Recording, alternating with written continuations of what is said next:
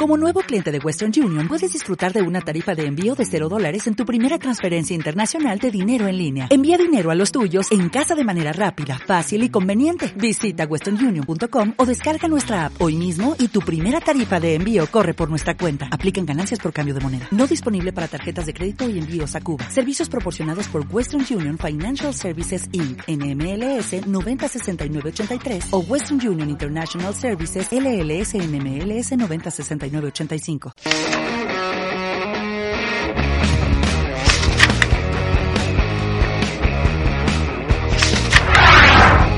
Muy padres. Bienvenidos a Muy Padres. El no manual para papá. Y como siempre, ¿quién está allá arriba? ¿Quién está allá arriba? Eh, mi papá en construcción, Helton Rodríguez, ¿cómo está, papadito? Oye, vale, muy bien, muy bien, muy bien. Feliz porque aquí abajo tengo a mi compañero Javier Adrián, mejor conocido como Pa Primerizo. Sí, como Pa Primerizo. Sígame en todas mis redes sociales. Oh, sí, yeah. Oh, oh my, God. Oh my God. Miren, recuerden que este espacio es embellecido, es editado, es producido es, es armonizado por el señor Elvis Gómez en Elvis Films Producciones o en Producciones Elvis Films y ya me van a volver a trolear. Javier, te van a volver a trolear. No hay manera que yo me aprenda eso, pero el cariño es lo importante, Elvis. El cariño es lo importante. no me tratas tan mal. No puede ser, no puede ser. Tenemos 17 episodios. Tú sabes lo que nos va a trolear a Elvis. Bueno, a mí no. Pero hay una edad.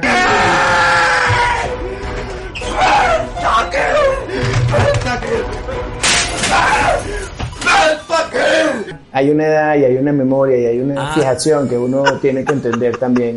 Y Elvis, Elvis no ha llegado a esta edad. Entonces, por favor, Elvis, cuídanos, cuídanos.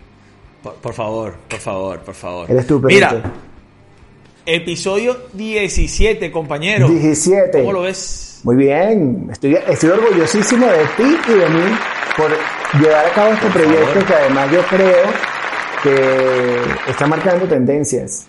Vaya de que, de que estemos hablando de paternidad, somos dos hombres hablando de paternidad, que eso no se ve, eso no se ve tanto. porque para nada. Yo creo que si hay algo que hay que reconocerle a las mujeres y a las madres, es que hay una palabrita que ellas utilizan muchísimo que se llama sororidad. Y, eh, y, y, la utilizan con mucha más frecuencia de lo que nosotros podemos utilizarla. O sea, si bien nosotros no tenemos mucho problema para sentarnos y hablar y decir cualquier cosa, eh, quizás ellas tienen como que unos códigos distintos, pero siempre están tratando de apoyarse y siempre están tratando de, de, echarse una mano entre una y la otra, eh, o por lo menos de entenderse. Y eh, ahí es donde está la clave, porque nosotros nos podemos apoyar este, porque préstame el martillo que tienes en tu casa, porque tú sabes, o préstame no sé qué, o porque mira, no sé qué, y, ¿sabes? Con dos palabras simples uno ya se comunica. Pero el, tema de entender, para nosotros puede ser un pequeño tabú, porque para el hombre es como, no puedo demostrar nunca debilidad, o no puedo demostrar nunca que, que, siento miedo por, por, por una situación en particular, y eso es lo que hace que a lo mejor no hablemos de estos temas, pero aquí estamos, aquí estamos, este papá en construcción y este papá con cuatro años de uso, para decirte a ti, papá, para decirte a ti, mamá, que estas cosas hay que decirlas y hay que hablarlas. Tal cual, tal cual. Y además que para mí ha sido maravilloso poder este, aprender hacia dónde voy.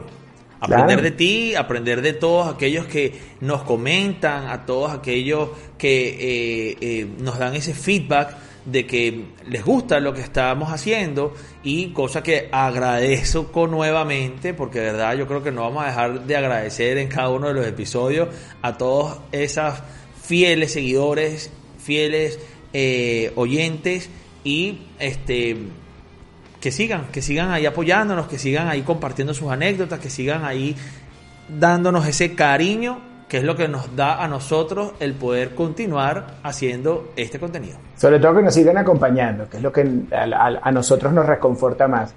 Y déjame decirte que yo también aprendo, porque yo estoy aprendiendo contigo. Eh, es verdad. cómo se está viviendo la paternidad hoy en día. O sea, en algún momento de, de mi historia familiar vamos a querer tener otro, otro hijo.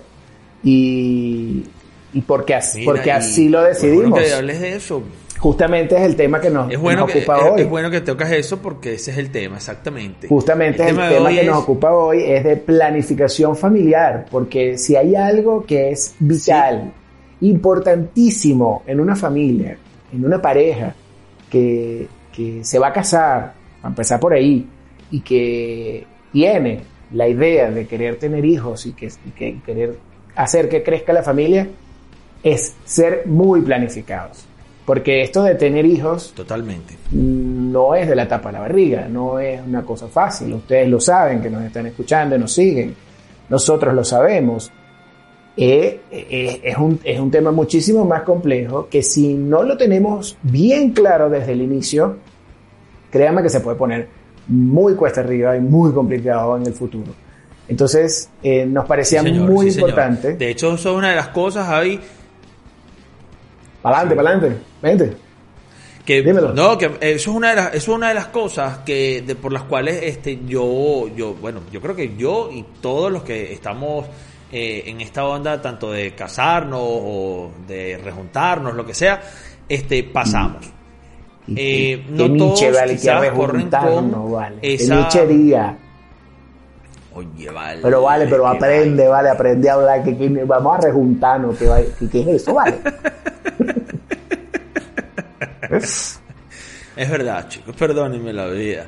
Mira, no, pero muy, muy, hablándote muy en serio. Tú sabes que son una de las cosas este, por las cuales yo pasé y este, yo, digamos, creo que lo dije empezandito eh, eh, los, el programa, los demás episodios, eh, que una de las cosas al momento de yo casarme, yo preguntaba, bueno, ¿y para cuándo el muchacho? Y siempre era uno de los dos lo que decíamos quién estaba preparado y quién no. Y eso es algo muy importante que nosotros tenemos que considerar. Porque a veces, eh, a veces pasa eso, a veces pasa de que es la mujer la que dice, bueno, yo quiero un muchacho ya, Stop. y uno no está a lo mejor preparado para esto, o viceversa.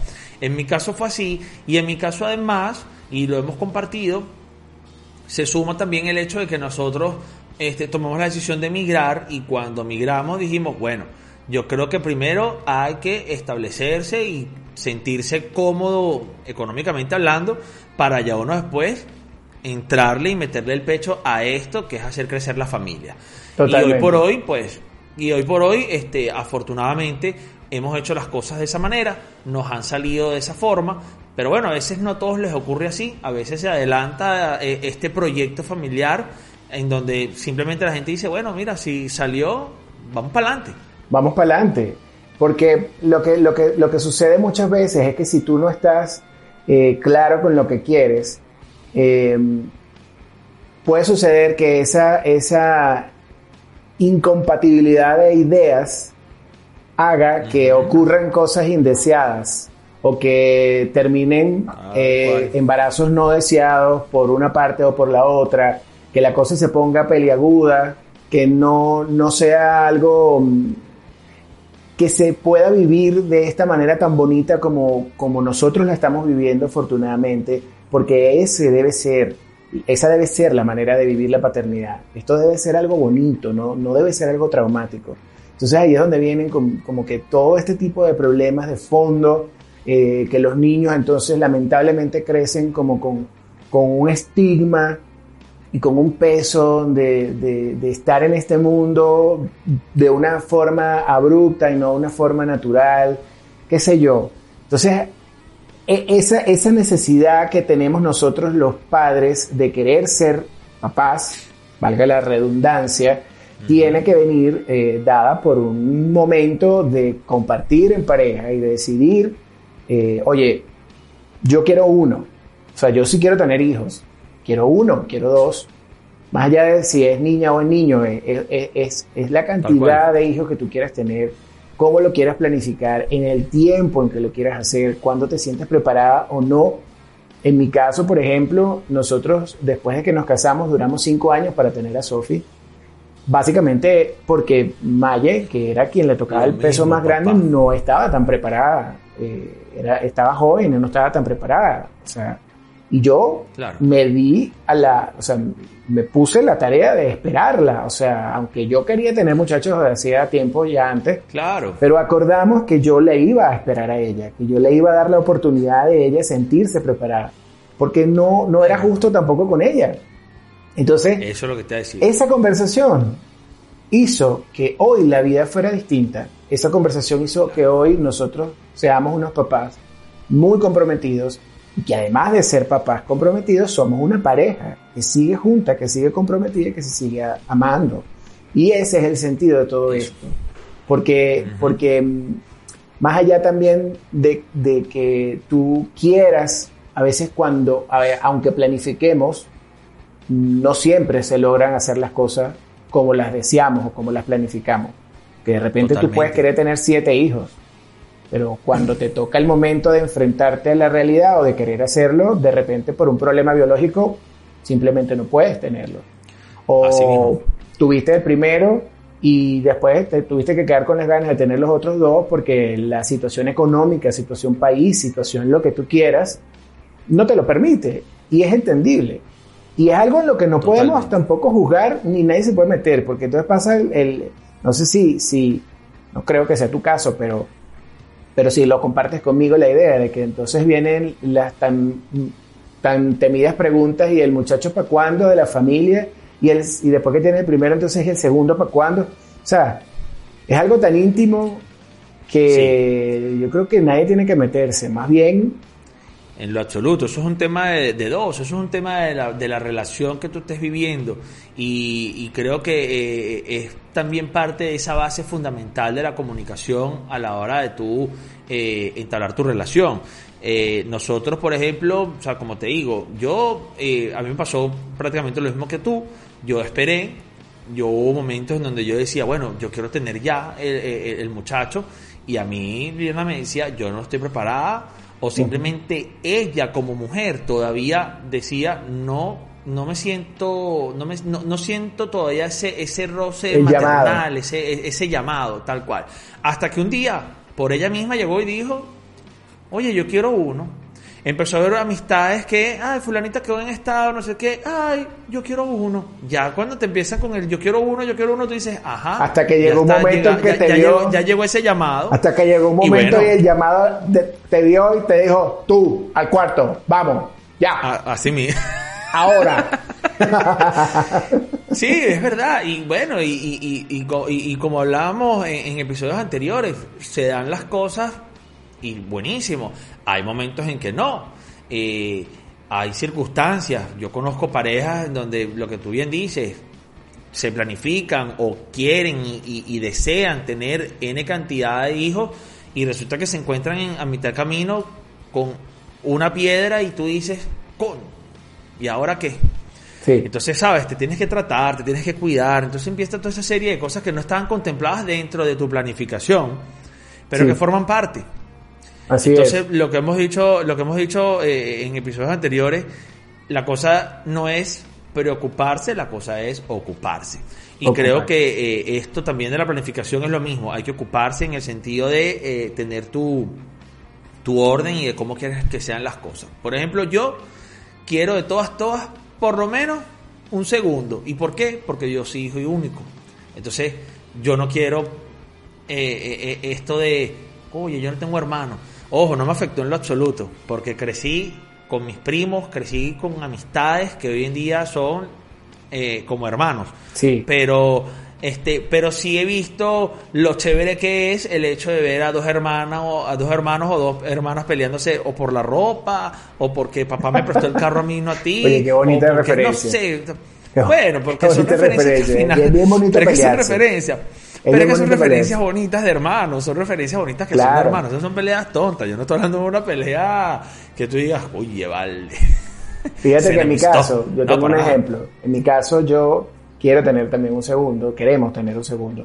Mínimo, por lo menos un segundo, y a lo mejor ahí sí cerramos la fábrica por temas económicos, pero sí queremos darle un, hermanito o hermanita a Sophie, ella también lo está pidiendo, by the way, que se sepa. Ajá, importante. Entonces, probablemente eso viene, ¿no? pero yo, particularmente yo lo pienso y siempre lo, lo pensé porque yo sí vengo de una familia con más hermanos, yo soy el sándwich de un grupo de tres.